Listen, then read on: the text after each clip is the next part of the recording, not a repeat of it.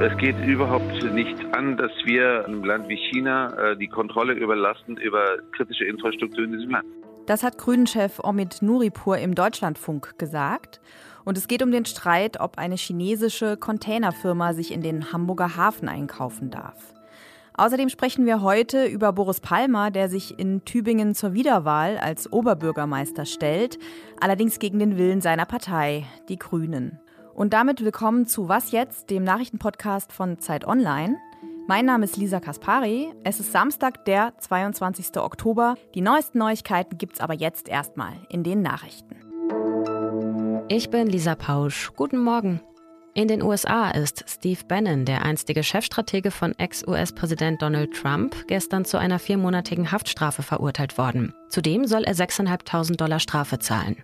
Schon im Juli war Bannon wegen Missachtung des US-Kongresses schuldig gesprochen worden. Er hatte eine Vorladung des Untersuchungsausschusses ignoriert und sich damit geweigert, vor dem Kongress über den Angriff auf das Kapitol im Januar 2021 auszusagen. Gegen das Urteil dürfte Bannon wohl in Berufung gehen. Auch Ex-Präsident Donald Trump hat gestern offiziell die Vorladung des Untersuchungsausschusses erhalten. Er soll bis zum 4. November Unterlagen einreichen und ab Mitte November unter Eid aussagen. Ob Trump das auch tun wird, ist noch unklar. Der Vorsitzende des Ausschusses nannte den Schritt, einen Ex-Präsidenten vorzuladen, bedeutend und historisch. Infolge der massiven Überschwemmungen in Nigeria sind inzwischen mehr als eineinhalb Millionen Kinder von Krankheit, Hunger und Ertrinken bedroht. Das hat das Kinderhilfswerk UNICEF gestern mitgeteilt. Durch das Hochwasser der Flüsse Niger und Benue südlich der Hauptstadt Abuja haben in den vergangenen Wochen mehr als 600 Menschen ihr Leben verloren und über eine Million ihr Zuhause.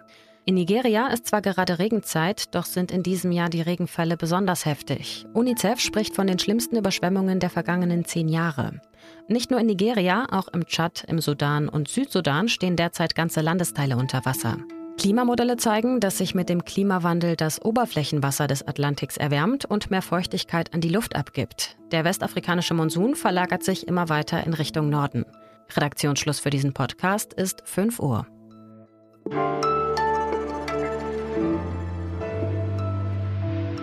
Folgenden Satz hören wir in der deutschen Politik immer wieder. Deutschland muss seine wirtschaftliche Abhängigkeit von autokratischen Regimen beenden.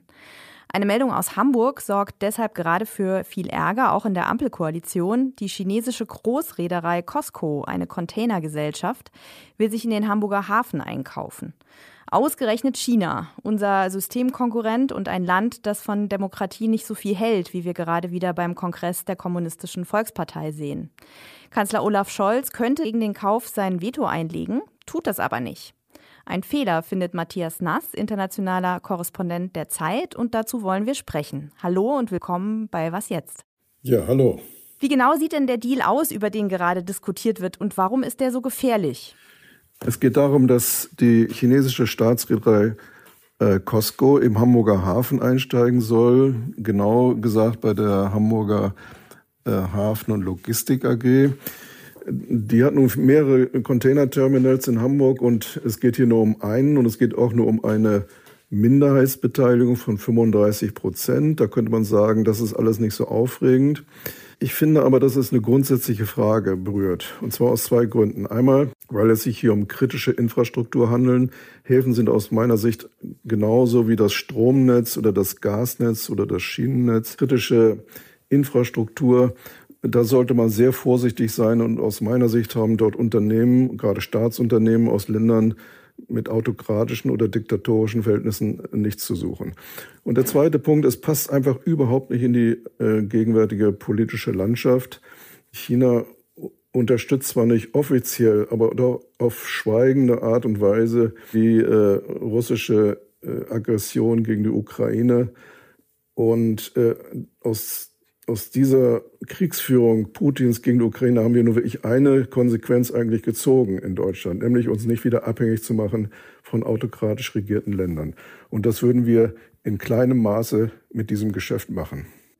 Olaf Scholz bleibt stur. Warum? Hat es damit zu tun mit der Minderheitsbeteiligung oder damit, dass auch die Hafengesellschaft versichert, dass Costco keinen Zugriff auf strategisches Know-how hat? Also wie erklären Sie sich das? Möglicherweise, weil er als ehemaliger erster Bürgermeister in Hamburg einfach um die Bedeutung des Hafens weiß. Und China ist nun mal der größte Partner des Hamburger Hafens, geht da auch um viele Arbeitsplätze.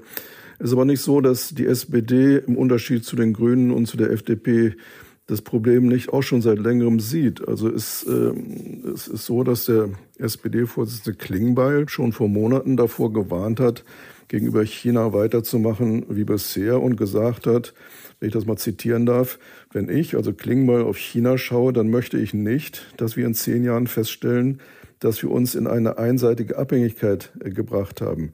Ich vermute, dass äh, das Kanzleramt am Ende einlenken wird. Was ich nicht ganz verstehe, China ist ja schon seit Jahren bekannt dafür, sich in strategisch wichtige Märkte einzukaufen und auch in die Infrastruktur, ne? zum Beispiel die Verkehrsinfrastruktur in Afrika. Dann gab es vor ein paar Jahren äh, ja auch mal den Versuch von einem staatlichen Unternehmen Chinas ins deutsche Stromnetz sich einzukaufen. Äh, das 5G-Internetnetz darf Huawei mitbauen als staatlicher Konzern, auch bei uns hier. Warum gibt es keine einheitlichen europäischen Regeln, die eben genau festlegen, was geht und was nicht geht? Wäre schön, wenn es die gäbe, diese einheitlichen Regeln, halte ich aber im Augenblick wirklich nicht für realistisch. Weil jedes europäische Land seine eigenen wirtschaftlichen Interessen vertritt. Es ist in der Tat so, dass Costco in mehreren Häfen in Europa beteiligt ist. Also zum Beispiel an äh, Rotterdam und Antwerpen, auch an dem griechischen Hafen Piräus. Da hat es auch zum Teil keine besonders guten Erfahrungen gegeben. In Frankreich zum Beispiel. Frankreich warnt auch deswegen jetzt Hamburg äh, vor diesem Einstich. Und das Problem war in vielen Ländern, dass man sich da über die Maßen verschuldet hat und wirklich keine guten Erfahrungen ge gesammelt hat. Alles klar, dann danke ich ganz herzlich und äh, wünsche noch ein wunderschönes Wochenende. Danke Ihnen und Ihnen auch ein schönes Wochenende. Tschüss.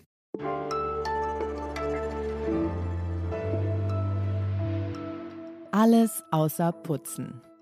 Im Nebel ruhet noch die Welt, noch träumen Wald und Wiesen. Bald siehst du, wenn der Schleier fällt, den blauen Himmel unverstellt, herbstkräftig die gedämpfte Welt in warmem Golde fließen. Wow, ich muss sagen, ich war tatsächlich beeindruckt, wie viele Herbstgedichte Sie auf meinen Aufruf letzte Woche hin eingesandt haben. Ganz, ganz lieben Dank dafür. Ich habe mich wirklich gefreut. Über zwei Einsendungen habe ich besonders gelacht und die will ich Ihnen natürlich nicht vorenthalten. Einmal diesen Auszug aus dem Kindergedicht von Peter Hacks. Die Tanne spricht zum Herbste. Das ist ja fürchterlich. Die anderen Bäume färbste, warum färbst du nicht mal mich? Mein absolutes Highlight aber war das Gedicht, das vor 38 Jahren der Bruder unserer Hörerin Kerstin dem Nikolaus entgegenschmetterte. Von den Bäumen fallen die Blätter, Donner,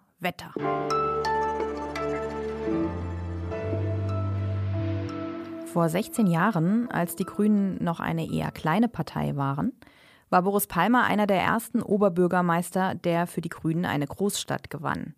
Seit 2007 regiert er jetzt in Tübingen. Zwei Amtszeiten hat er voll gemacht und für die Stadt viel bewegt. Das sagen auch seine Kritikerinnen und Kritiker. Aber er ist eben immer auch durch provokante Äußerungen aufgefallen und hat sich inzwischen mit seiner Partei total überworfen. An diesem Sonntag tritt er als unabhängiger Kandidat zur Wiederwahl an wie groß sind seine Chancen? Dazu möchte ich sprechen mit Mariam Lau aus der Politikredaktion der Zeit. Sie kennt die Grünen gut und lange. Hallo Mariam. Hallo Lisa. Mariam, hilf uns mal, die Lage zu entwirren in Tübingen. Da ist ja einmal Boris Palmer, der jetzt als unabhängiger Kandidat antritt. Und dann sind da die Grünen, die eine neue Kandidatin aufgestellt haben mit Ulrike Baumgärtner. Wie gespalten ist die Stadt? Also wer hat denn da überhaupt die besten Chancen, Oberbürgermeisterin zu werden? Ja, das kann ich überhaupt nicht einschätzen, zumal in der Sache äh, die Kandidaten, was die Forderungen nach ökologischem Stadtumbau angeht und so gar nicht so wahnsinnig weit auseinander liegen. Also die grüne Kandidatin Ulrike Baumgärtner ähm, bei der geht's, ist mein Eindruck jetzt aus der Ferne vor allen Dingen um Stilfragen. Also sie will mehr sozusagen Bürgerbeteiligung und wer entscheidet hier eigentlich? Die Kandidatin der SPD, die scheint ähm, ja auch äh, eben programmatisch da sehr nah dran zu sein. Die hat halt Unternehmenserfahrung, ein bisschen Wirtschaftserfahrung ähm, mehr als ähm, die beiden anderen. Das Feld ist echt unübersichtlich und ähm, ich bin sehr gespannt. Du hast es angesprochen, es geht ja viel um den Stil von Boris Palmer. Er gilt als jemand, der oft im Alleingang entscheidet und vor allem beim Thema Migration sind seine Äußerungen ja super umstritten. Wie schätzt du das ein? Wie gefährlich ist dieser Populismus? Also er hat jetzt selber ein paar Mal gesagt, ich habe mich nicht gut im Griff. Da waren alle überrascht, das zu hören. So wie andere Leute ein lebenlanges Alkoholproblem haben, hat er ein Impulskontrolleproblem oder Anger-Management-Problem. Manches, was er zur Einwanderung sagt, kann ich zum Teil so ein bisschen verstehen. Also ich finde es etwas absurd, dass wir uns schwer tun, überhaupt darüber zu sprechen, dass unser Sozialstaat einen Pull-Faktor darstellt. Zumal er selber als Bürgermeister viel für Flüchtlinge gemacht hat, aber eben für die, die sich reinhängen und sich anstrengen und er hat ähm, da für gute Unterkünfte gesorgt und so. Und er ist einfach ein Typ, der macht. Dennoch ist es natürlich immer eine Frage, wie man etwas formuliert. Ne? Und manche seiner Äußerungen waren ja wirklich sehr unter der Gürtellinie. Ja, ja, die, die gibt es. Und wie gesagt, ähm, er vermeldet, dass ihm das Problem Boris Palmer bewusst ist. In der Politik kommt es auch auf die Worte an, da gebe ich dir vollkommen recht. Für mich wäre die Waagschale immer noch ähm, bei dem, was der erreicht hat, dass das zählt. Wenn er im ersten Wahlgang nicht die Mehrheit holt, dann will er sich aus der Politik zurückziehen, hat Palmer gesagt. Welche Auswirkungen hat die Oberbürgermeisterwahl auf das Image der Grünen insgesamt? Also der hat Tübingen zu einer grünen Modellstadt gemacht. Und dass man damit in der grünen Partei nichts werden kann, das wirft, glaube ich, ein Licht darauf, dass die Partei eben ihre Schwerpunkte inzwischen sehr weit ins gesellschaftspolitische verlagert hat. Die Leute, denen wirklich Ökologie am wichtigsten ist und die ähm, sich so eine Art von, also Versöhnung von Ökologie und Ökonomie wirklich vorstellen können in einer Industriegesellschaft. Das könnte sein, dass die Zahl dieser Leute so ein bisschen abnimmt. Die Grünen erleben jetzt so ein bisschen, was Volksparteien halt erleben. Äh, sie rennen in viel mehr Zerreißproben rein. Und diesen Konflikt würde man eben an seinem Scheitern oder an seinem Sieg auch noch mal äh, sehr präzise sehen. Lieben Dank, Mariam, für diese Einschätzung. Ja, gerne. Das war's wieder von uns. Feedback, Ideen, Anregungen oder Wintergedichte können Sie uns jederzeit schreiben unter wasjetzt@zeit.de. Alle unsere Samstags-Sonderfolgen finden Sie jetzt übrigens in einem eigenen Podcast-Feed. Der heißt Was jetzt Spezial.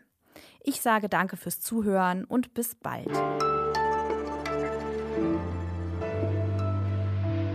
Woran denkst du noch, wenn du an Tübingen denkst? Als wir aus Teheran kamen, äh, sind wir als erstes auf einem Bauernhof in Tübingen gelandet, aus irgendeinem mir heute unerfähr wahrscheinlich weil das billig war. Wir hatten kein Geld, ähm, die Familie, und dann sind wir da untergekommen und ich war drei oder vier und meine Eltern wollten immer zu ähm, Abendveranstaltungen und haben mich dann bei den Bauern gelassen und die haben mich halt, wie das so ist, abends mit in die Kaschemme genommen. Und da habe ich meinen ersten Kontakt mit Bier, äh, glaube ich, so im Alter